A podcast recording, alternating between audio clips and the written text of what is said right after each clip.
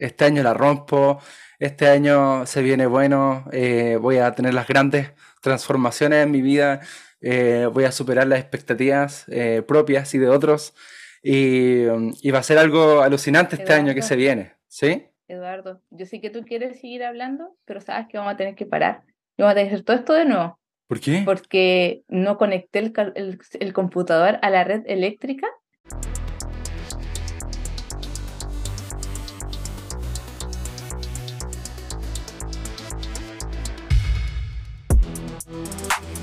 más allá de la Dikiosini. Bien, bienvenidos a un nuevo episodio de Más allá de la Dikiosini, MAD, segunda temporada. Comenzamos eh, después de un largo tiempo, eh, eh, me, pegué ahí unas vacaciones. es bueno descansar, pero, pero bueno, igual, igual me demoré harto en, volver, así que les pido perdón. Pero aquí estamos nuevamente en, en este podcast y para comenzar, bueno, los que están en YouTube viendo esto ya saben que hay una persona que me está acompañando. Eh, así que le animo a los que están escuchando por Spotify. Eh, oye, si te puedes pegar una vuelta por YouTube, darle me gusta, eh, sería bueno y vas a ver a la persona que está conmigo. Pero también comentarles que para esta segunda temporada vamos a estar haciendo más entrevistas. ¿ya? Esa es la idea. Porque en la primera temporada yo les pregunté qué les gustaba y varios me comentaron ahí entrevistas, full, full entrevistas. Así que queremos también hacer más entrevistas, vamos intercalando. Así que mm, eh, estoy con mucho, mucha expectativa de lo que va a ser esta nueva temporada de el podcast Matt, eh, más allá de la de Kiosini. Y em, quiero presentar a la persona que está conmigo eh, en esta ocasión, ¿ya? que además de ser especial porque es la primera mujer la primera mujer que está invitada al podcast, eh, tenía esa deuda, tenía esa deuda pendiente. También es muy especial porque es mi novia. Nos vamos a casar. Sí. ¿Cómo estás, Camila? Bien, bien. Esto ya lo dije hace unos minutos atrás. Esta es la segunda vez que estamos grabando esto. Sí, tuve una talla, pero sí, sí, soy la novia de Eduardo. Hoy, pues, eh, lo voy a volver a decir, es súper extraño que me digas eso y que otras personas también me lo digan, así como, oh, te vas a casar, así me lo, me lo recuerdan, porque a veces me, de verdad que me olvido. No, olvidamos, sí, esa es la verdad. No olvidamos, de hecho, eh, ayer pasó que, que, le mandé eh, una foto de mi tarjeta de crédito a la Cami, con todos los números, todas las cosas, sí, con toda la confianza del mundo. Entonces la Cami eh, me coloca ahí el WhatsApp, oye, pero tanta confianza. Yo le digo, pero si nos vamos a casar. Sí, yo después se lo contaba a unos amigos y decía, ah, pero si yo tengo una tarjeta, pero creo que eso es como, está bien, pero a mí me cuesta a veces como asumir ciertas cosas. Una amiga me, me diría, ah, ya basta, basta, asúmelo por favor. Que probablemente escuche este podcast y me diga, ya, así como basta, asume lo que, te, lo que, lo que decidiste. Estamos en ese proceso, sí, se nos olvida a veces. Se nos olvida que... Ah, ah, porque también, dicho sea de paso, eh, vivimos lejos, sí, por eso ah, estamos por por Zoom, ¿ya? Así que igual cuesta cuesta, pero bueno. verdad. Gracias, eh, señor. Queda, queda, menos, queda menos. Sí. Sí, queda menos. Bueno, la verdad es que estamos medio nerviosos ambos, así que um, em, eso, eh, dicho sea de paso. Pero bueno, para comenzar este, este episodio de lo que vamos a conversar hoy día con la Cami, em, quiero, quiero ponerte en esta situación empieza, empiezan a sonar en algunas regiones del mundo las cumbias, empiezan los bailoteos porque se está terminando el año y uno dice que bueno que se fue el 2022, qué bueno que se fue el 2023. El 2024 va a ser mi año. Este año sí que la rompo, este año eh, termino con todas aquellas metas que me había puesto. ¿Sí? Oye, Eduardo, pero ¿qué te colocaste de año porque estamos en el 2023. No, estoy pensando en el futuro. Estoy pensando en el futuro. Futurista, ya, full futurista. No, y a mí 2023 ya pasó. Ya pasaste, ya. ya pasó, estamos terminando de abrir, ya fue ella. y eh, está terminando este año, ¿cierto? Y mm, full, full alegría, ¿cierto? Full desafío. Próximo año la rompemos. Y eso es lo que pensamos. Generalmente nosotros nos proyectamos hacia el siguiente año con mucha esperanza de lo que puede pasar con, las mejores ideas de lo que puede ocurrir. Pero hoy día vamos a conversar de un año que no fue el mejor año. Y, por eso es que está invitada hoy día eh, Camila, em, porque fue el año 2013, si no me equivoco. ¿Cierto? Quiero que nos cuente. ¿Sí? sí, sí. No estaba tan segura si era el 2013, en verdad. Oye, ¿puedo decir algo antes? Que eh, eh, por si acaso, si escuchan de repente como ruidos de autos, que estoy como en la calle principal. Entonces, ¿era esto? ¿O escuchar como los como atrás de la casa? Porque estoy en la iglesia, ah, claro. atrás de la casa, los vecinos tienen como una fiesta así, como a todo ritmo. No, y sube a todo ritmo, si día domingo, o sea, no, sabía, no sé si puedo decir el día. Sí, pero bueno, El día domingo, entonces decimos esta locación, pero atrás, eh, que era como ideal, eh, no, la fiesta está muy fuerte. Entonces, por eso, era la música y terminamos bailando los autos, que pasan a veces por acá. Eh, es chistoso porque siempre que voy a La Serena, tienen música fuerte. Y nos voy muchas veces a La Serena. Entonces, igual es gracioso. Oye, sí, 2013, sí, el otro día lo acorda nos acordamos. Nunca te olvidaremos. No, sí, 2013. Sí, el otro día, la, no el otro día, la otra vez estábamos conversando del 2013 Sí. Y, y, eso, del 2013. Un año particularmente especial para... ¿Qué pasó ese año? ¿Qué pasó? varias cosas. Varias cosas. varias cosas. Varias cosas. Primero, em, primero, primero. Bueno, quiero, quiero decir algo antes. Yo, yo llevo aquí en La Serena 13 años. Voy a cumplir, no, cumplí 14 años este año. Eh, de hecho, eh, sí, 14 años, acá en La Serena yo entré a La Serena, bueno, yo sé que en tu podcast, eso tengo que decirlo, quiero aclarar muchas cosas. A ver, a ver. Sé que en tu podcast hay gente de que extranjera que escucha este podcast y La Serena es, un, una, una, comuna de la, de la cuarta región del, de nuestro país. Eso es importante, quería decirlo. y, parece. y bueno, y yo en 2009 me vine a estudiar acá a La Serena y eh, bueno, conocí a, a, Cristo, ¿cierto?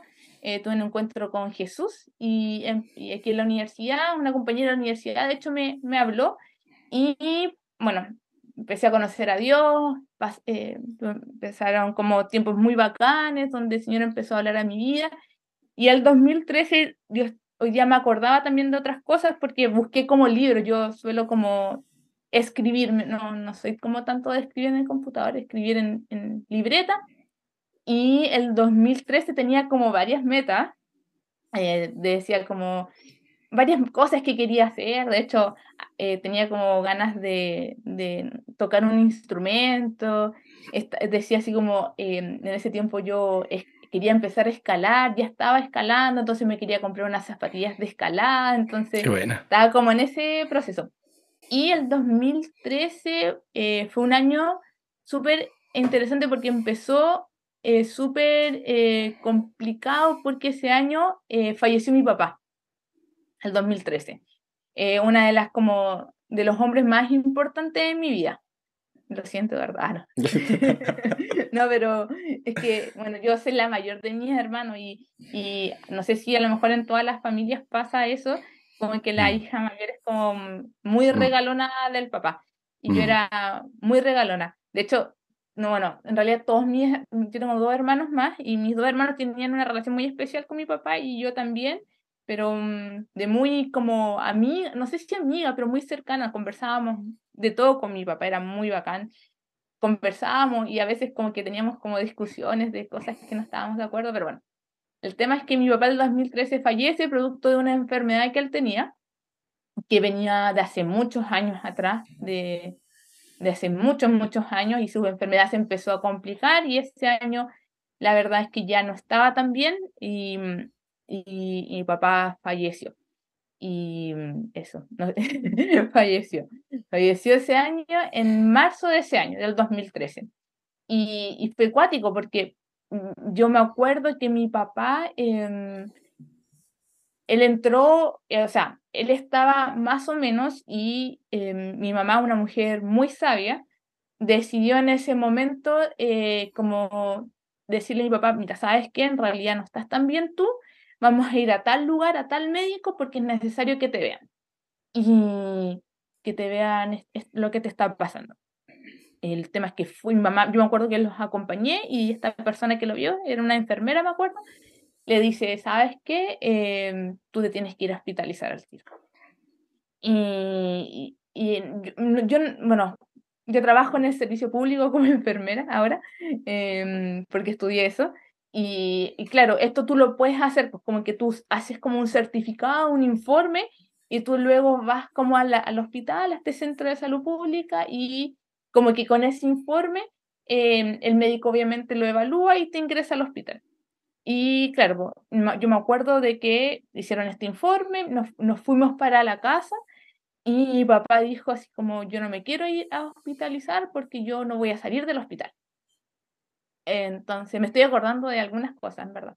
Bueno, el tema es que em, mi papá finalmente lo hospitalizaron y yo dije, ya, a veces anteriores mi papá había estado hospitalizado. Ah, quiero decir otra cosa importante, que mi familia es de otra parte de, de, Chile, es de Santiago, entonces yo estaba, esto fue en vacaciones, y yo justo en ese momento estaba en Santiago. Eh, y yo en algunas ocasiones, cuando yo había estado acá en La Serena, mi papá había ingresado al hospital eh, y había estado hospitalizado y el Señor había hecho muchos milagros, muchos milagros, la verdad. Yo me acuerdo que yo pedía oración en la iglesia y no sé, donde el médico decía, no, su papá va a tener que estar tres semanas hospitalizado, el Señor hacía un milagro y mi papá estaba una semana o estaba tres días y salía súper bien y los, los médicos decían, oye, pero no sé cómo, no sé cómo salió tan rápido. Entonces, yo, yo tenía como antecedente y yo dije, ya, ese antecedente me sirve para volver a confiar en este proceso y yo, gracias Señor, porque en realidad ahora puedo estar acá. Entonces, en base a ese antecedente, dije, ya, yo estaba tranquila, estaba muy tranquila en el Señor, eh, como conteniendo un poco a mi mamá, a mis hermanos, como descansemos en el Señor, confiemos en Él. Y yo me acuerdo que eh, cuando mi papá lo íbamos a llevar a hospitalizarse, hicimos, yo hice una oración, hicimos una oración con mi papá, pero siempre en victoria, ¿cachai? Mm.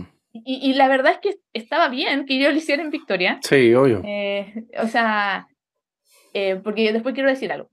Pero eh, ya, siempre en Victoria, no sé qué cosa, mi papá estuvo hospitalizado y uno tiene buenos amigos en el Señor y, empecé a pedir oración por mi papá. Como eh, la, la, la, iglesia apaña harto en eso, así, somos familia al final, ¿cierto? Entonces, o por lo menos así yo lo, lo siento. Y mm, bueno, el tema es que empecé a pedir oración y una amiga me acuerdo, mi papá ingresó un día lunes y el día miércoles, a mitad de semana, me acuerdo, una amiga me dice, Cami, ¿sabes que orando el Señor me regaló este pasaje? Y este pasaje de Lázaro, no sé si lo ubican, cuando Lázaro eh, murió, ¿cierto?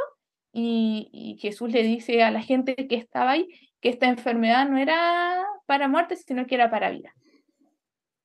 Entonces, oh, yo estaba tan contenta, le conté a mi mm. mamá, eh, me acuerdo así como mi mamá no entendía nada, mi mamá no, no, no busca al Señor, no es cristiana, cree en Dios, pero no tiene una, una relación. Le conté a mi hermana. Está, en proceso, está en proceso. Está en, proceso, eh. estoy llorando por ella.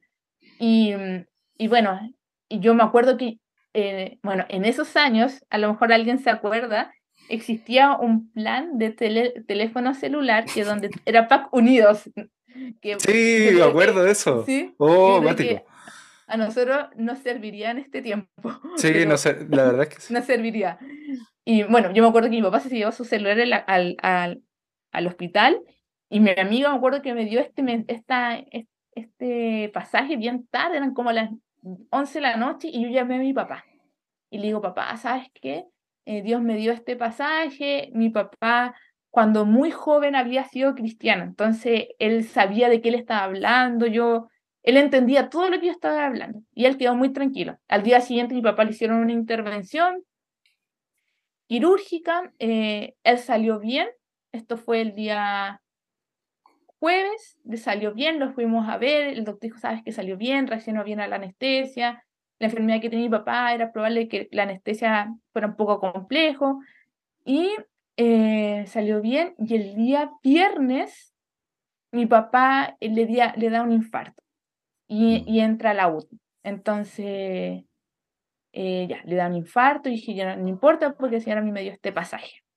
Me dio este pasaje, me dio este pasaje, entonces yo sé que mi papá va a salir adelante. Me acuerdo que lo fuimos a ver a la UTI con mi mamá, nos dejaron entrar y estuvimos con él y yo me acuerdo que eh, mi papá me pidió, ah, el día jueves, tengo que, mi papá me dice, me llama por teléfono y me dice, hija, eh, yo me reconcilié con Dios. Yo le pedí perdón a Dios y yo me reconcilié con Dios. Y, y yo le pedí perdón, le, me perdoné y yo estoy en paz con Dios. Como yo le decía, mi papá había, había sido cristiano cuando joven. Entonces yo dije, gracias Señor, así como, ya, lo máximo, yo estaba súper tranquila, súper confiada en el Señor, súper, eh, eh, mi papá había recibido al Señor, se había reconciliado después de tantos años, ¿cierto? mi papá conoció joven a Dios, yo creo que haber tenido unos 20 años, tal vez a la misma edad que yo, y em, ya, mi papá le da un infarto, yo no importa, el Señor, tú puedes sanar sus arterias, no sé qué cosa, y eh, me acuerdo que ese día viernes hicimos una oración en la UTI y como siempre como diciendo, Señor, tú vas a sanar a mi papá y no sé qué cosa. Y el día sábado, me acuerdo, muy temprano a las 8 de la mañana nos llaman por teléfono y nos piden que por favor nos vayamos urgente al hospital porque mi papá le había dado un paro cardíaco. Y ahí yo como que dije, ya, pero ¿qué está pasando acá? Mm. O sea, no fue, dije, ya, dije como, Señor, ¿qué está pasando? Me acuerdo que me bañé y le hice una oración al Señor y dije, Señor, no, no entiendo, no sé qué está pasando, pero ya esto lo dejo en tus manos. Y eh, fuimos al hospital, mi papá, el doctor nos explicó, como yo en ese tiempo estaba estudiando enfermería, y él nos explicó que tenía un marcapaso externo, que era muy difícil ponerle un marcapaso, que su corazón no estaba funcionando bien en realidad, y que él se podía, se podía morir. Y em, ya estuvimos un rato con él, él estaba sedado porque estaba con un montón de máquinas, ya no estaba en la UTI, estaba en la UCI y estaba sedado y ya, estuvimos un rato con él, mi mamá, y, la verdad es que con mi, mi hermana también fue mi hermana del medio, Francisca. Decidimos bajar y decidimos dejar un rato a mi mamá con mi papá, como esposos, me imagino, está bien. Y nosotros bajamos y, y nos llaman, ya había llegado el resto de mi familia, Em, y nos llaman y nos piden por favor que subamos al tiro porque el, eh, papá está falleciendo. Y ahí, claro, llegamos, yo vi las pulsaciones y todo, más o menos cachaba algo de enfermería en ese tiempo, eh, como te digo, igual era, aún era estudiante. Y, mm, y me, y, em, ¿y cómo se llama? Y claro, el papá falleció. Y yo, señor, ya, bueno, obviamente me puse a llorar y todo. Y, em, y, eh, y el Señor me recuerda el pasaje. Ah, espérame, el Señor me recuerda el pasaje y eh, ya lloramos, estábamos ahí, el Señor me recuerda el pasaje que este, este, esta enfermedad no era para vida, sino que era, o sea, esta enfermedad no era para muerte, sino que era para vida. Entonces me recuerda que era para, y el Señor ahí me dice, esta enfermedad no es para muerte, pero es para vida eterna. Mm. Y, y fue súper cuático para mí en mm. e-, ese momento. Cuático. Oye, he hablado todo el rato, perdóname. No, está bien, está bien, está bien. Eso, o sea, fue súper cuático porque cuando yo entendí eso, em, yo me acuerdo que hice una oración en, en ese momento. No me acordaba de esto. Perdón, cada vez que me emociona un poco. Hice una oración en ese momento que fue súper cuático porque yo sentí que era del Espíritu Santo que me llevaba a hacer esta oración. Y y me acuerdo que estaba, no sé por qué, porque yo trabajo como, el, bueno, en la UCI es súper difícil que entre gente, en verdad, y como que la enfermera nos dejó entrar, dejó entrar a mi mamá, algunos tíos, y dije, ¿sabes qué? Vamos a hacer una oración, y me acuerdo que hicimos una oración, y yo me acuerdo que le daba gracias a Dios porque en, este, en ese momento mi papá ya no estaba sufriendo, sino que estaba en la presencia de Dios que él estaba descansando ahora y que nuestra esperanza en ese momento y, mm. que fue algo que el Señor no, no, me ha quitado y que yo es algo, en versículo dice que es como un ancla firme, eso. Em, la esperanza que yo ese, ese, ese, ese, ese pasaje y el saber que él estaba en su presencia y que, que yo lo iba a poder volver a ver, pero ya no enfermo, fue súper cuático para mí. Y, hicimos una oración y me acuerdo que fue tan bonito ese momento porque la presencia de Dios yo la sentía en ese lugar. Fue una cuestión muy cuática, muy cuática. Yo me acuerdo que habían eh, enfermeras que estaban ahí y estaban y lloraban, lloraban, yo, lloraban, no sé, no sé, o sea, yo imagino tal vez por el momento, pero lloraban en ese momento. Y, y yo eh, ahí, claro, comprendí que, que, que Dios tenía en ese momento a mi papá en su presencia, que en ese momento Dios tenía, que mi papá ya no estaba sufriendo, él tenía una enfermedad que, que lamentablemente por su misma enfermedad le tuvieron que amputar los, los dedos de su pie, entonces él no podía caminar también, se esforzaba, no sé, él era una persona que le gustaba hacer deporte, entonces ya no podía correr, no podía jugar fútbol, eh, eh, no podía hacer muchas cosas porque le faltaban cinco dedos de su pie, entonces el Señor me decía, ahora él va a poder hacer todo esto porque eh, Él está en mi presencia, Él tiene un cuerpo glorificado, entonces, y tú lo vas a volver a ver y lo vas a volver a ver bien, no lo vas a volver a ver enfermo. Y fue súper cuático para mí, como ese momento, como que me, me, dio en ese momento como mucha esperanza con respecto a la vida de él. Tremendo, porque, mm, o sea, quizás para nosotros, eh, los seres humanos, eh, quizás es lo más, como el momento más desesperanzador, es justamente la muerte. O sea, o sea como que hay eh, o sea, llega, llega este suceso de la muerte y, mm, uno queda como de manos atadas porque no puede hacer nada más. O sea, si si hay un momento desesperanzador en la vida de, de nosotros como humanidad, es justamente el, momento de la muerte. Y es, es muy potente que, que, Dios pueda generar esperanza en medio de esos momentos también. Mm en medio de esos momentos, quizás el momento más desesperanzador, eh, eh, Dios trabaja como en darnos esperanza. Em, y entonces eso, eso también es, es, tremendo, lo encuentro tremendo igual, y que, sea, que, en tu caso haya sido tan, quizás, como esa respuesta haya sido tan rápida, em, como en el mismo momento. Eso, eso pensaba igual. Em, pero me acuerdo una vez que conversábamos que Igual eso fue desencadenando algunas otras cosas en ese mismo año. Si, si podemos como ir ahí. Ah, ah eh, sí. No, es que, claro, porque en realidad el 2013 no se marca como con la muerte de mi papá, sino como que, eh, claro, yo dije, ya, el Señor me va a sostener durante este año. Y, y, claro, como que me va a cobijar. Y no, y no digo que no fue así, de hecho fue así todo el rato. Eh, todo el rato todo el rato, todo el tiempo. Y yo, eh, después de haber adquirido como esta esperanza de que, perdón, estoy un poco enferma, de, de haber escrito esta esperanza de, claro, de, de mi papá, em, es, durante ese año me pasaron un montón de cosas muy nefastas durante todo el primer em, producto de que, claro, estaba triste y todo, eh, me enfermé, me enfermé súper mal, eh, pero muy mal, muy mal, estuve muy, muy enferma. Me acuerdo que me dio sinusitis, y yo suelo tener sinusitis, pero me dio como, tuve como dos meses con eso, mm. y me dio como enfermedades respiratorias que el médico me dijo, si usted no viene esta semana, yo la, o sea, está para hospitalizarse, me dijo.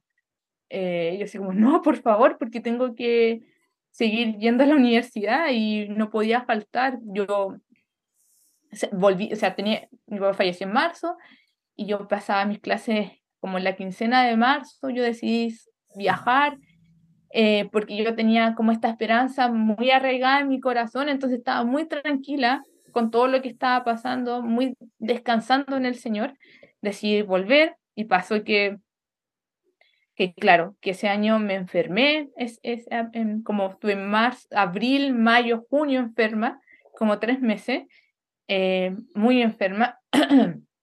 me entraron a robar a la casa, entraban a robar eh, yo eh, había juntado eh, monedas, es que trabajaba en ese tiempo universitario y tenía muchas monedas de 500 y tenía como un tarro de leche nido con muchas monedas de 500. Entraron a robar todas mis monedas. Gracias a Dios, justo ese día yo había salido, entonces me llevé mi computador y no me robaron el computador, entonces me entraron a robar. Y, y tú me contabas, me acuerdo que, que también tú vivías con otra persona que ah, justamente en ese tiempo no estaba. Sí, no quiero decir el nombre, ah, pero ella sabe. No queremos echar al agua. No queremos, pero ah, no, ella sabe quién es. Eh, la quiero mucho. Si escucha esto, ella sabe que la quiero mucho, que ha sido muy importante en mi vida. Sí, vos, justo ella por cosas del ministerio de la iglesia tuvo que viajar a Santiago, entonces yo llegué a la quincena de marzo y la primera semana de abril ella se fue. Abril, mayo, junio estuvo afuera. Entonces esos tres meses yo, yo estuve sola en la casa. Mm. Eh, me acuerdo que económicamente no estaba tan bien tampoco. Eh, bueno, me entraron a robar, me eché un ramo en la universidad, producto de lo mismo. Em, y eso, y me esforcé demasiado porque me acuerdo que mis compañeras me ayudaban a estudiar, me eché un ramo. Eh, ah, amigos de la iglesia decidieron irse, entonces casi como que estaba un poco sola. O mm. sea, eh, no podía venir mucho a la iglesia porque estaba medio enferma. Eh, no me acordaba de eso, pero sí, pues, no venía mucho porque, claro, a veces los días que había reunión yo no me sentía tan bien para venir. Entonces, me estaba yendo más o menos la universidad porque además estaba enferma, me entraban a robar, había fallecido mi papá. No, eh, yo como trabajaba, no podía trabajar tanto, entonces a veces tenía que eh, pedir a gente que me cubriera. Em, entonces, sí, pues, eso fue como en el primer semestre.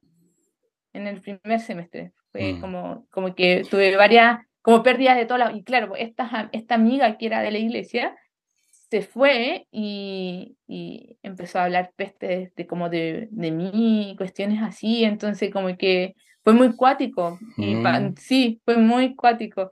Muy cuático, muy cuático. Y, y claro, al final yo me empecé a, encerrar un poco, y, y, más que a encerrar un poco, fue como a estar un poco más sola, por, por, a causa de lo mismo, o sea, me, me, tuve como muchas pérdidas ese año. ¿Y qué? ¿Había algún pensamiento como que fuera recurrente como en medio de todas esas situaciones como, no sé, o sea, como qué, qué pensabas de Dios en medio de todas esas situaciones? O sea, porque lo, no sé, si me pasara algo así a mí, la verdad es que conociéndome, igual yo soy un poquito dramático, entonces probablemente igual... No sé por qué te creo. entonces igual sería fuerte, o sea, me costaría, o sea, yo quiero o tengo una, una relación fuerte con Dios, pero, pero eso no quiere decir que no haya un proceso que enfrentar. Mm. Y pensamientos que uno tiene quizás recurrentes. Entonces, no sé si fue así en tu caso. sí. Sí, me acuerdo que hubo como un tiempo donde tenía un amigo de la iglesia que también estaba pasando por un proceso similar, o sea, no, él tenía, no similar al mío, sino que en realidad él tenía que tomar decisiones. Y, y me acuerdo que, bueno, yo como buena estudiante de enfermería de ese tiempo, eh, nosotros nos enseñan a ser muy ordenados y cuadrados bueno, Eduardo, tú me conoces, sabes que yo no soy tan así, pero tú sabes, tú me conoces. Entonces, pero dentro de todo igual como que uno, eh, como que se ordena, se cuadra y todo. El tema es que yo eh, empecé como a carretear más y me acuerdo que salía casi todos los días enferma y todo. Faltaba el ministerio a veces. Claro, faltaba la iglesia, pero... pero salía, me acuerdo que salíamos a carretear los martes, los jueves y los sábados. Eh, porque los lunes estaba cerrado. Los lunes estaba cerrado. Íbamos a un lugar que se llamaba la biblioteca, de acá de La Serena. Y, y íbamos, creo que me duró como dos semanas. Tal vez, sabéis que en realidad yo a lo mejor no es tanto, pero yo en mi cuadratura como de enfermería, así como, claro. como salir una semana, era como, no, ¿cachai? Era como nada que ver. Probablemente hay muchas personas que lo hagan así, salgan la, la semana, claro y que sea como muy normal. Pero para mí era como súper fuera de lo común, ¿cachai? Es como si me pidieran a mí que ahora saliera los días martes, los jueves los sábados. Claro, y yo me quiero llegar a la casa puro acostarnos ahora. Claro, y para mí era como, no sé, pues yo salía, llegaba de la U y era como tomar tecito, revisar mis cosas, mm. o hacer algo, me tocaba hacer algo en la iglesia, no sé qué cosa. Pero claro, yo decía como, como salir a carretear, o más que a carretear, era como salir con estos amigos y nos calzábamos justo, pues como yo no quería, como además estaba sola en la casa, yo no quería estar sola, y eh, se aprovechaba de salir con él. Y yo creo que uno de los pensamientos como recurrentes que tenía en ese tiempo era como el estar sola, ¿caché? Mm. Como, como, como, como que el Señor me había abandonado un poco. Em, aunque yo veía día a día como, como el Señor que estaba conmigo, yo lo veía, o sea, a pesar de, de, de no sé, bueno, de esas dos semanas de así como rebelde, mm. Pero mm, yo, yo veía cómo Dios me cuidaba o, o no sé, eh, sí, gente de la iglesia igual está súper pendiente de mí, pues, o sea, me llevaba cosas a la casa. Ah, me acuerdo que ese año, perdón, eh, nunca me había desmayado y me desmayé. me desmayé, me pegué en la cabeza, mm. eh, y, y, no. No sería la primera vez. Spoiler, no sería la primera vez. No. ¿Cuándo me desmayé? No, no, no, pero pegarte en la cabeza. Ah, pegarme en la cabeza. Ah. Bueno, esa es otra historia, otro día. Esa fue otro año. Otro año. Entonces, claro. Pero yo como que igual mi pensamiento recurrente era como el mm. estar sola, o el que el Señor me, me había dejado. Claro. Y, y eso era como mi digamos, porque tú me dices, claro, tenía esos pensamientos con los que quizás luchaba, pero también veía la bondad de Dios. Y a veces mm. así también. O sea, como que uno no está súper mal o uno no está súper bien. A veces uno está, está navegando como por, por las dos, eh, por mm. ambas aguas, ¿cierto? Entonces, mm, y, y, también así yo lo veo en la Biblia, pues hay tantas, tantos personajes o, personas que, que, uno encuentra en la Biblia que, eh, que uno dice que las admira, ¿cierto? Por, por las cosas que hicieron, ¿ya? Pero en realidad también yo las veo como mal. De hecho, me, me acuerdo de un testimonio, igual súper crudo, que, que creo que me impactó mucho. Y un poco pensando en Job igual, porque yo siempre pienso en Job cuando escucho de situaciones difíciles, siempre pienso en Job. Y, mm, y claro, Job, pese a todo lo que pasó, eh, y pese a que uno, uno podría decir que Job estaba como lejos de tener una buena relación con Dios. Mm. Porque Job se, se quejaba, ¿cierto? Eh, decía un montón de cosas, maldito el día en que nací, decía, y cosas así. Em, que es parte natural. Mm. Em, igual, de alguna u otra forma, estaba teniendo una relación con Dios. De, alguna u otra forma, estaba buscando a Dios, estaba em, hablando con Dios. O sea, ya. Mm. Entonces me acuerdo de un testimonio de unas personas que ahí impactó, que eran una, una pareja que había tenido un hijo y, y este hijo fallece. Este hijo fallece, no, no recuerdo por qué. Pero el tema es que ellos cuentan que, que, claro, se enojaron mucho con Dios en este proceso como difícil y, mm, y todos los días como que se quejaban delante de Dios. O sea, como... Em, ah, y esto tiene un remate igual bien fuerte y espero que se entienda, pero, pero todos se enojaban con Dios, estaban eh, molestos con Dios em, y, y, se quejaban delante de Él por la situación que había pasado con, con su hijo. El punto es que esto, lo están contando, lo contaban a propósito de la oración y, y, como evidenciar que es la adoración. Y el punto es que Dios, bueno, ahí eh, de forma milagrosa Dios como que lo restaura porque les muestra al final esta esperanza.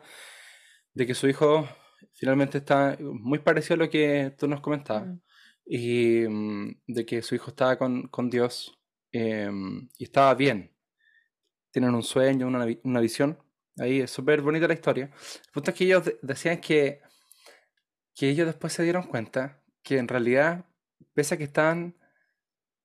Ah, y eso es otra cosa, que ellos tenían la disciplina de, de adorar, ¿ya? Eh, como que les gustaba mucho la adoración, pero como la adoración como que la entendemos nosotros, o sea, cantar, a veces muy livianamente, ¿ya? La, adoración es algo muy profundo.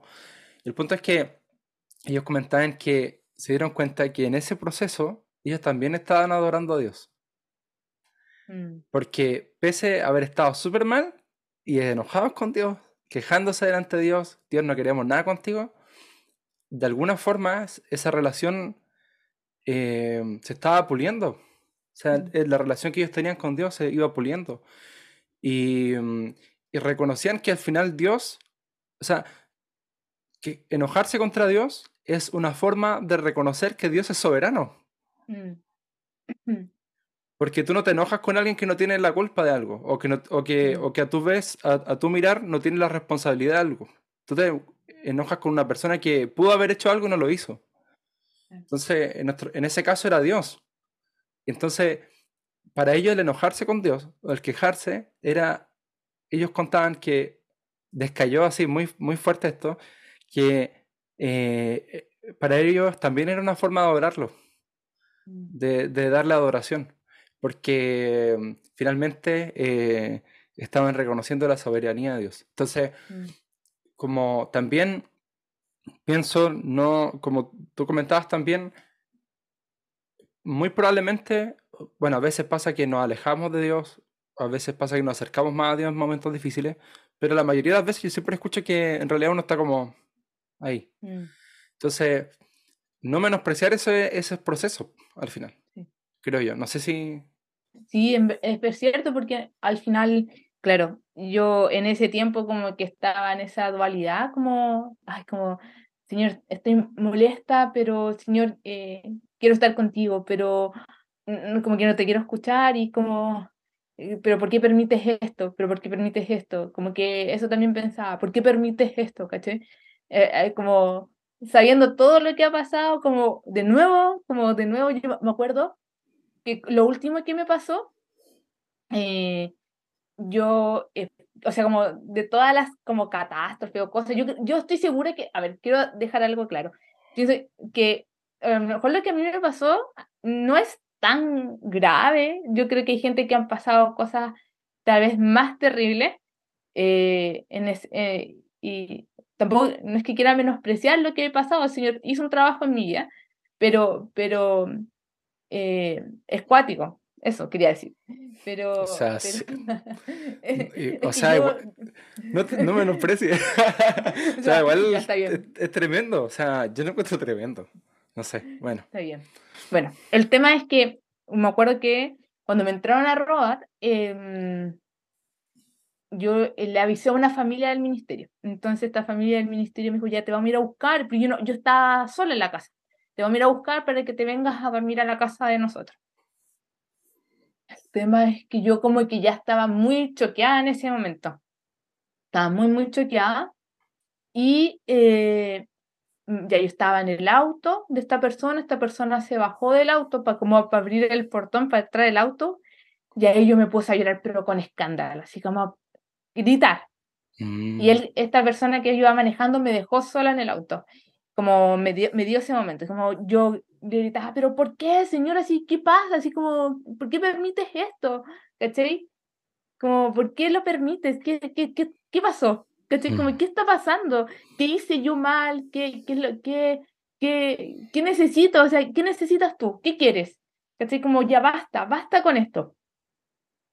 Y, y de ahí, eh, de ese momento, eh, que lloré así como, fue como, no es el típico llanto que iba a tener recién, porque casi me pongo a llorar, sino era como un llanto como que yo sentía que salía como de adentro, así como de, de, mm. la guata, por decirlo de alguna manera, así como muy, ah, muy con, y con mucha rabia.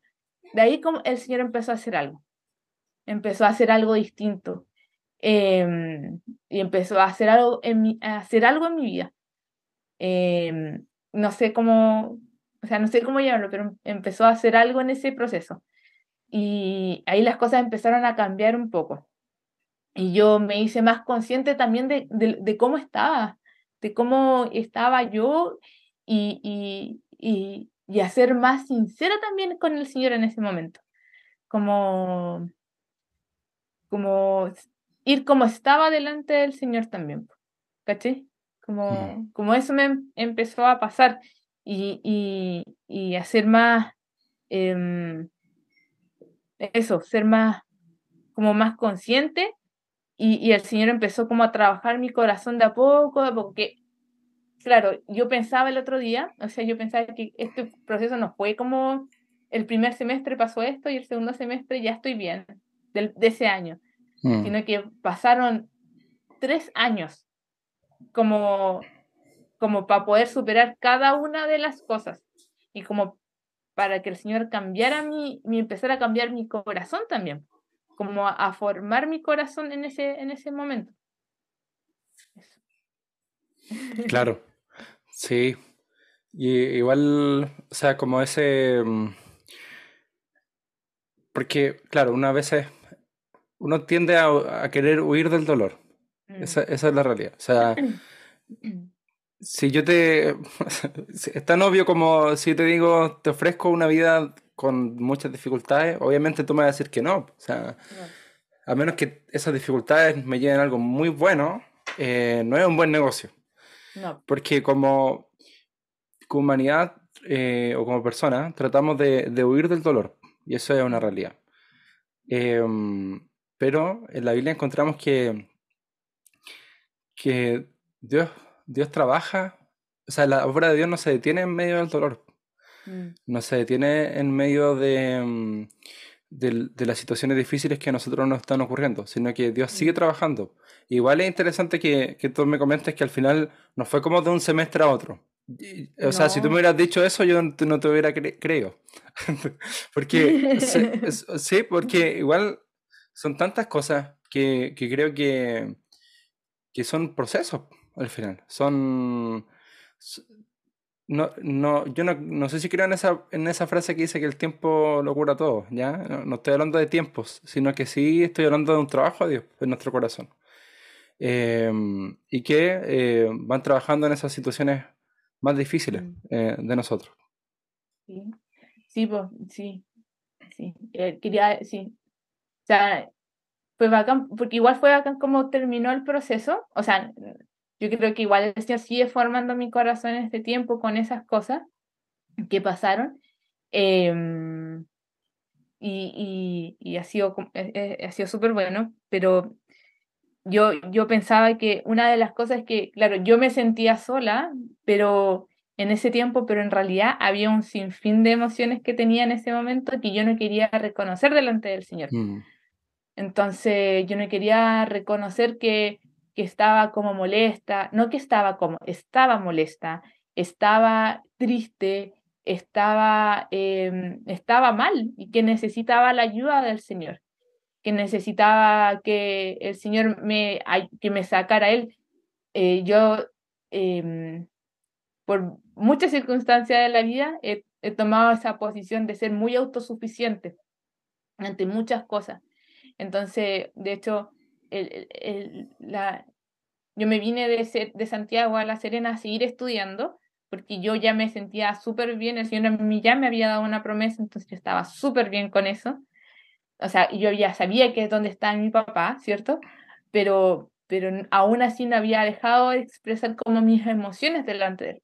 No había dejado como derramarme delante de él, como, como ser sincera delante de él, sin, sin careta. Entonces, eh, fue, fue como, en ese momento fue como, ya basta, ya. Aquí estoy, así como, ya no, no, no, no sé qué más hacer. Oye, no sé por qué salió eso. Perdón. da igual. Ah, lo voy a sacar. No, pero yo no apreté nada. ahora sí. yo sí, ya, Perdón. Sí, y, y, mm, y pasando a eso, si nos pudieras comentar quizás, porque quizás hay personas que nos estén escuchando y que han pasado por situaciones, yo creo que todas en verdad, pero quizás por situaciones similares, desde el fallecimiento de alguien cercano, ¿cierto? Em, hasta eh, que te está yendo mal en la vida, simplemente. Eh, tu salud, ¿cierto? Y, y, otras cosas que uno hace. Entonces, hay quizás alguna herramienta o algo que te haya servido. Tú me contabas ahora que, que el poder ser sincera delante de Dios te había servido. O sea, no con una careta, porque nosotros sabemos que todas las cosas nos ayudan a bien, ¿cierto? Eso dice la Biblia. Y es verdad, pero a veces eso mal llevado se puede volver hasta tóxico, mm. porque, porque eh, te impide como reconocer que uno está mal. Sí, sí, yo, eh, bueno, ser sincera delante del Señor como, como que fue como una herramienta que me sirvió mucho, pero también hablar las, cosas como con gente que, que yo sabía que me iba a escuchar, como pedir ayuda a, a, a personas, como en oración, eh, yo me acuerdo que esta persona con la que vivía, que se llama, ah, no, no lo voy a decir. No, digamos el nombre, digamos el nombre, porque lo va, lo va a escuchar igual. No. A ti te estamos hablando. mira, yo porque yo la, yo la conozco y yo sé que iba a decir, pero Camila, ¿por qué dijiste eso? No sé. ya, yo lo, voy yo la conozco. A ti te estamos hablando. No, no. Patricia, bella señora. Te queremos mucho. Te queremos mucho. yo la quiero mucho a ella. Eh, ¿Viste? Se me olvidó lo que Y, y el señor la usa mucho, ¿ah? hay que decirlo. Sí. Eh, aguerrida como ninguna. aprovecho de decir en este podcast que creo que deberías invitarla. Es la mejor. Oh, sí. Mm. sí. Buena idea. O sea, no, no, sé que no tengo mucha autoridad en este podcast, pero, pero eh, podrías invitarla. Ahí te, si Pati escucha esto. Bueno, alguna autoridad tiene Eres mi novia, entonces alguna autoridad tiene. Verdad, a veces se me olvida. Siempre se me olvida. Ya. Eh, sí, por ejemplo, yo. Eh, ah, se me fue. Pero herramientas. conversar con la, conversar con la gente. Conversar con la gente. Pero, como, por ejemplo, era bacán porque me acuerdo que de repente llegaba así como. Me acuerdo, me acuerdo de una ocasión haber llegado muy triste al ministerio, pero llorando, así como venía llorando de desde el, desde el departamento donde vivía con ella hasta la, hasta la sede, eh, todo el camino, y no podía parar. Y llegué así como, y la Pati me, me acogió, me dio agüita con azúcar, y, me acuerdo que en ese momento estaban otras personas y fueron súper amorosos conmigo, me mm. abrazaron. Entonces, como poder decir a alguien que que no estoy bien, o, o poder hablar y como, oye, es que necesito oración en esto. Mm. Y, y, mm, y pedir ayuda como a, a, gente cercana, que eso fue súper bueno. De hecho, en base a eso tú me contabas que como uno de tus pensamientos justamente era que como que Dios te había abandonado. Tipo. Entonces, yo creo que ante esos pensamientos, y algo que también Dios me hablaba a mí, que la iglesia es un buen antídoto. O sea, de hecho es el antídoto de Dios, en el sentido de que mm, nos, nos enseña a saber eh, una iglesia sana, ¿cierto? Nos mm. enseña a saber que, que al final eh, contamos con más personas. Y contamos con otros que nos pueden ayudar. Eh, que, y la iglesia, no solamente estoy hablando de iglesia, así como el concepto que nosotros tenemos, ¿ya? Sí, Como medio estructurado, sino que también de otras personas que buscan a Dios, no necesariamente que estén en nuestra iglesia, ¿cierto? Pero mm. que busquen a, a Dios y que tengan una palabra para nosotros, tengan un, un ánimo, ¿cierto? Tengan una esperanza para nosotros. Entonces, creo que eso es importante igual. De hecho, pensando en Job, la iglesia de Job fue nefasta. O sea, la iglesia de Job fueron sus amigos, ¿cierto? Fue, fue su esposa, ¿ya? No lo hizo bien. No lo hizo bien. Y, eh, y, pero nosotros tenemos el desafío de ser una buena iglesia para otros. Y en ese sentido, lo que tú comentas, como el combatir esos pensamientos de orfandad o de abandono, con eh, como quebrando eso y, claro. y poder eh, acudir a otras personas. Sí, como que el Señor me llevó a ser igual intencional con esas cosas. Como por ejemplo con los amigos también, te contaba que, que, esta amiga, que esta familia, estos amigos que se habían ido del ministerio, que eran muy cercanos a mí, yo me acuerdo que me empecé, eh, el Señor abrió como, a ver, no sé, a ver, no sé si decirlo tan así, pero eh, me empecé como a juntar con otras personas también de la iglesia que ahora son mejores amigos y, y, y los amo mucho. Y me acuerdo de una ocasión de que también, pues, eh, yo estando sola acá, eh, también ellos eh, fueron muy bacanes conmigo en acogerme, en, en, en, en, ser como hermanos, no sé cómo decirlo, más que un amigo, era, me, me acuerdo que hasta un día me fui, no sé, pues, me fui a quedar a la casa de ellos, así como, pero muy acogida, entonces pero fui, empecé a ser como intencional en esas cosas, como eh, si estaba mal no me hundía sola, ¿cachai? Porque era más fácil hundirse, ¿cachai? Que esté sola y, y como, como ahí dejando que, que, como esa autocompasión, por decirlo de alguna manera, pero eh, era como intencional y recibía mucho más de lo que yo esperaba, ¿cachai? Mucho más y más de lo que yo pensaba en realidad. Entonces, me empecé a abrir en ese, como en ese primer ese semestre posterior a eso. ¿Cachai? Entonces fue una buena herramienta. Y una de las cosas, y otra cosa que fue súper bueno, que quiero nombrarlo como herramienta, que yo creo que a lo mejor muchos ya saben, fue eh, como la, la Biblia. No como es la Biblia, sino como, yo me acuerdo que eh, tuve un, cuaderno de devocional en ese tiempo, un cuaderno más que nada que era como un cuaderno X, eh, de verdad, super X. Colón, marca Colón. Literal, literal Colón. literal Colón. Es que, ¿sabes que Creo los Colón tienen es una espiral. Y no me gustan los cuadernos con dos espirales porque se salen rápido la estaba ya. Cosas que tienes que saber de mí. Entonces, eh, me gustan esos como los más pichanga. Entonces, eh, ya, me, ese cuaderno, entonces decidí tomar ese cuaderno y leía todos los días o trataba de leer todos los días la Biblia y eh, anotaba lo que me llamaba la atención, anotaba, eh, le, como hacía preguntas, ¿cachai?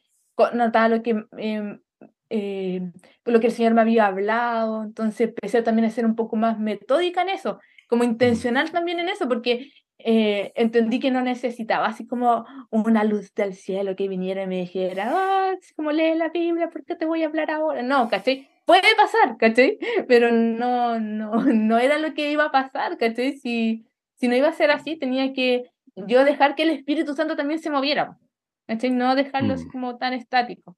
Entonces, eh, eso me, me, me sirvió como mucho hacer eso también, en esa intencionalidad. Sí, me acuerdo que mm, cuando conversamos este tema igual antes, tras bambalinas, tú me comentabas acerca de, mm, de que igual Dios te había revelado acerca de, de, mm, de lo suficiente que era Él. Como... Cuéntame, sí, sí, yo creo que lo tiene. tú, porque no, no, no, me acuerdo.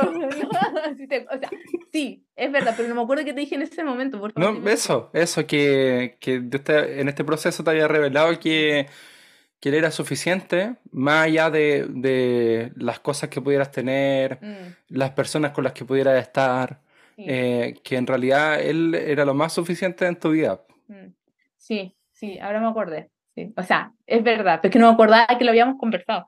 Sí, que fue muy cuático porque yo en ese tiempo empecé a, eh, claro, a, a, entender que la suficiencia de Dios, como que yo, em, es que ahora tiene mucho sentido que te haya, que haya, recordado eso, porque, te voy a decir, Eduardo, tú me conoces, tú sabes que a veces yo soy así. Y para las personas que. Olvidé que estamos grabando esto. Perdónenme. Suele pasar.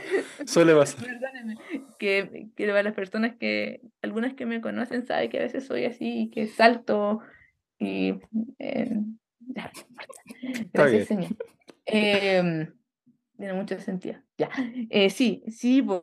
Eh, claro, llegó un momento en que yo entendía, yo, yo me di cuenta que, que, que, que Dios era suficiente, que era como hay una canción también que dice que Jesús es suficiente, no sé por qué me acuerdo de eso, pero sí, como la oh, suficiencia de Jesucristo basta.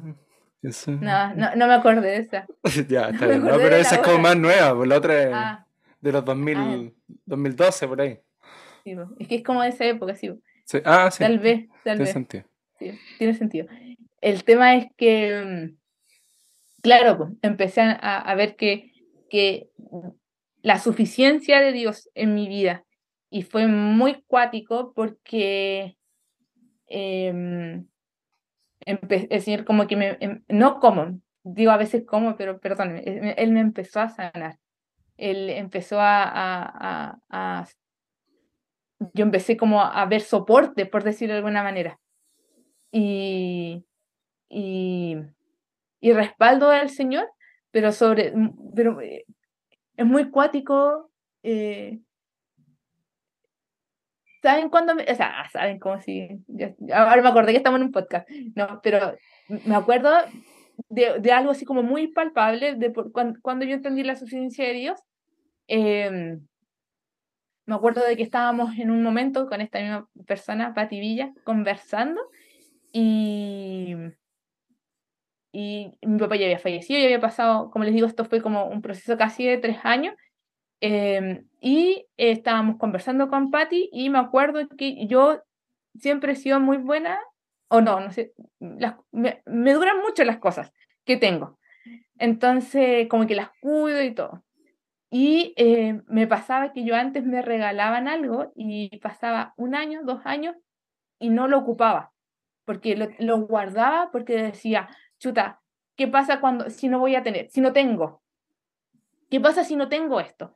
Me acuerdo que eh, yo en ese tiempo, no sé por qué tenía un montón de lápices, muchos lápices, pero nuevos, nuevos, muy nuevos. Y, y, y lápices bacanes, bacanes.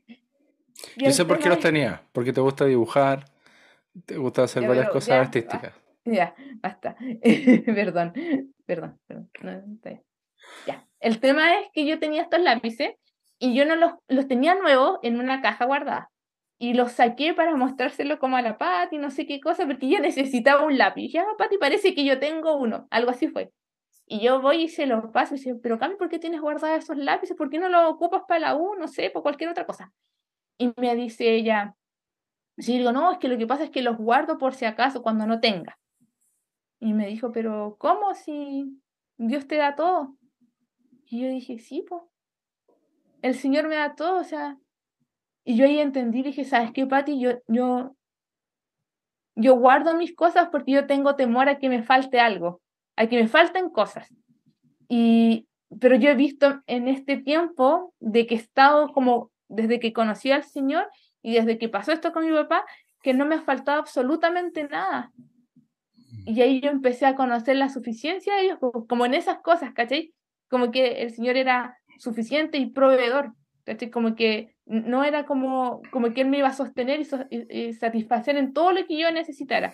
Y a, y a, lo mejor en algunos tiempos iba a ser con menos, pero que eso iba a ser suficiente, ese menos. Y en otros tiempos iba a ser con más, pero que era suficiente, que ya teniéndolo a él, ya era, ya estaba todo, ¿cachai?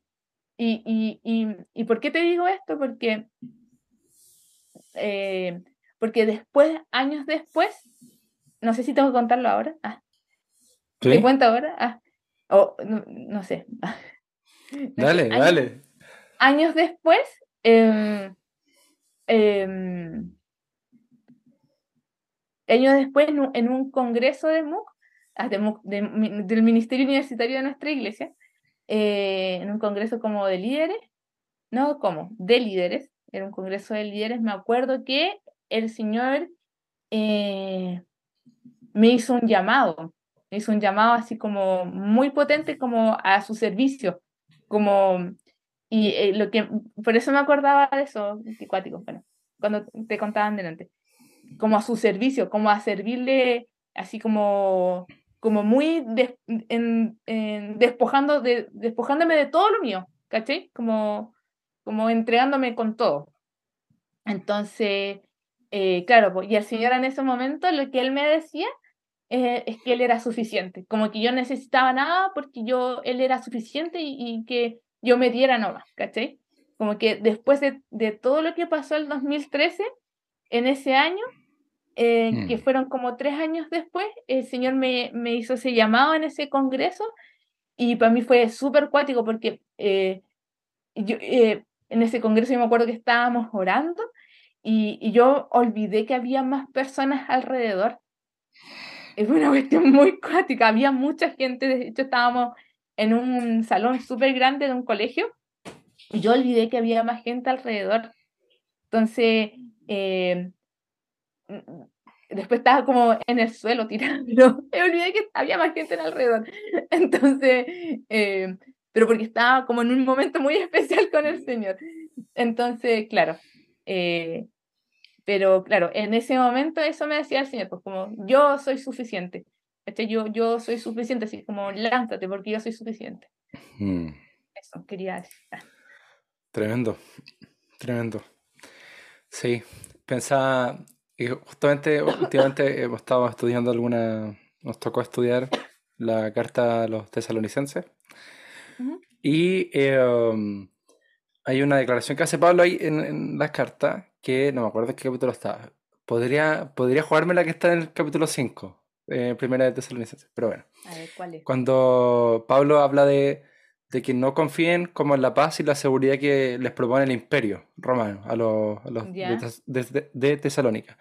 Y el punto es que es, es buena eso porque tiene un, un sentido eh, contextual de que en ese momento una de las políticas exteriores de Roma era eh, justamente la Pax Romana, que era esto de que si ustedes están con nosotros, si ustedes se dejan finalmente gobernar, nosotros les vamos a dar paz, seguridad de otros mm. pueblos. El punto es que eh, Pablo les dice abandonen eso, abandonen la, la Pax Romana, abandonen la paz de Roma, abandonen la paz del imperio. Entonces, para mí igual fue revelador cuando lo, lo, lo empecé a estudiar, porque al final, eh, querámoslo o no, muchas veces nos aferramos a la, paz romana, o a la paz del imperio, o a la paz de, de, la cultura, o a la paz de un buen trabajo, a la paz de hartos recursos, a la paz de una familia que nos, nos rodea, a la paz de muchas cosas. Y nos aferramos a eso y, y es muy difícil soltarlo. Y justamente el decir que Dios es suficiente en medio de situaciones difíciles tiene que ver con soltar esa paz para alcanzar la paz de Dios, que es la paz que sobrepasa todo entendimiento. Entonces, creo que hay un desafío que nosotros tenemos. Y Pablo se los dice a ellos, estando en persecución, sufriendo cosas muy difíciles. De hecho, varios de ellos habían muerto. Em, muy probablemente a causa de la misma persecución. Y, y, Pablo se los dice, o sea, abandonen, abandonen la paz de Roma, abandonen la paz del imperio. Entonces, creo que también en ese sentido nosotros tenemos un desafío y un desafío no menor de eh, abandonar esa paz, despojarnos, como tú decías, y, y, poder buscar la paz de Dios y la seguridad que Dios nos trae. Mm. Em, bueno, ya vamos, vamos a ir finalizando, ya finalizando, como diría. Porque llevamos como una hora. Ya finalizando. Podríamos conversar más, pero no. Y se está haciendo oscurito también. Sí. Y no sé, algo que quisieras decir, como algún, algún, no sé si consejo, pero si alguna palabra que quisieras dar a alguna persona que, que esté pasando por una situación mm. compleja, difícil? Eh, yo creo que cuando, cuando pasan esas cosas, eh, por lo menos lo que a mí me pasó o me, me, ha pasado con otras situaciones es que olvido que Dios es bondadoso. Y, y Dios es muy bondadoso, es muy bueno. Entonces, que las situaciones difíciles de la vida van a estar siempre. Eh, entonces, queramos o no. Y Dios va a ocupar esas situaciones difíciles para trabajar en nuestro corazón, para conocerlo a Él sobre todo más, pero no olvidar que Dios es bueno. Siempre es bueno. Eh, bueno, eso salió en una película, no, no, quiero, no quiero decir la película, pero porque no me gusta tanto, pero la película. Pero el otro, la otra vez pensaba en eso, a causa de otra situación, como, oye, el Dios que yo tengo es un Dios bueno, Dios es bueno, entonces, eh, sobre todas las cosas, entonces, eh, como no, no olvidar eso, que sea la situación que es difícil a lo mejor que estemos pasando, eso, no olvidar su bondad. No olvidar su bondad. Mm. Somos buenos para olvidar a veces. Así que que Dios nos ayude. Bueno, y mm, si, tú estás pasando por alguna situación difícil también en este tiempo, animarte. Eh, y, esperamos que también esta conversación te haya ayudado a, por lo menos, poder repensar el cómo estás llevando quizás alguna situación complicada, eh, algún desafío, alguna cosa que pueda estar pasando. Así que, mm, bueno, Camila, te doy gracias. Cami, te doy gracias por... Me risa cuando me dices Camila. Es raro, ¿cierto? nunca me dices Camila, puedes decirme Cami. Si, tú lo sabes. Yo, yo solo te digo Eduardo. Sí, sí, tú me dices Eduardo. Er, era raro para mí hasta que después ya lo integré. Que la mayoría me dice. Sí, era. tus amigos te dicen Edu. Sí. Pero no, me gusta Eduardo. A mí. Está bien. ¿Te gusta? Ah, qué bueno, eso me parece bien. Parece que, sí, pues sí parece que nos vamos a casar. No parece, nos vamos a casar. Le aprovechamos a pedir oración, que si nos ayude. Ah, sí, eso es importante. Eso es importante, sí. Bueno, ahí estamos avanzando. Gracias, Bueno, gracias Cami por estar acá en este podcast. Eh, obviamente no va a ser, eh, o sea, es la primera, pero no va a ser la última vez, así que probablemente la veamos más acá conversando de algunas otras cosas muy interesantes. Así que, nada, que estén muy bien. Eh, nos vemos en el segundo capítulo del podcast. Eh, con muchas sorpresas. Se viene bueno, estoy muy motivado y desafiado. Así que esperamos que si esto te gustó, si esto te llamó la atención, si tú crees que le puede servir a alguien incluso, puedes compartirlo, puedes dejar tu me gusta y todas esas cosas que dice la gente youtuber influencer. Así que, así que nos vemos en otra oportunidad. Chau, chau.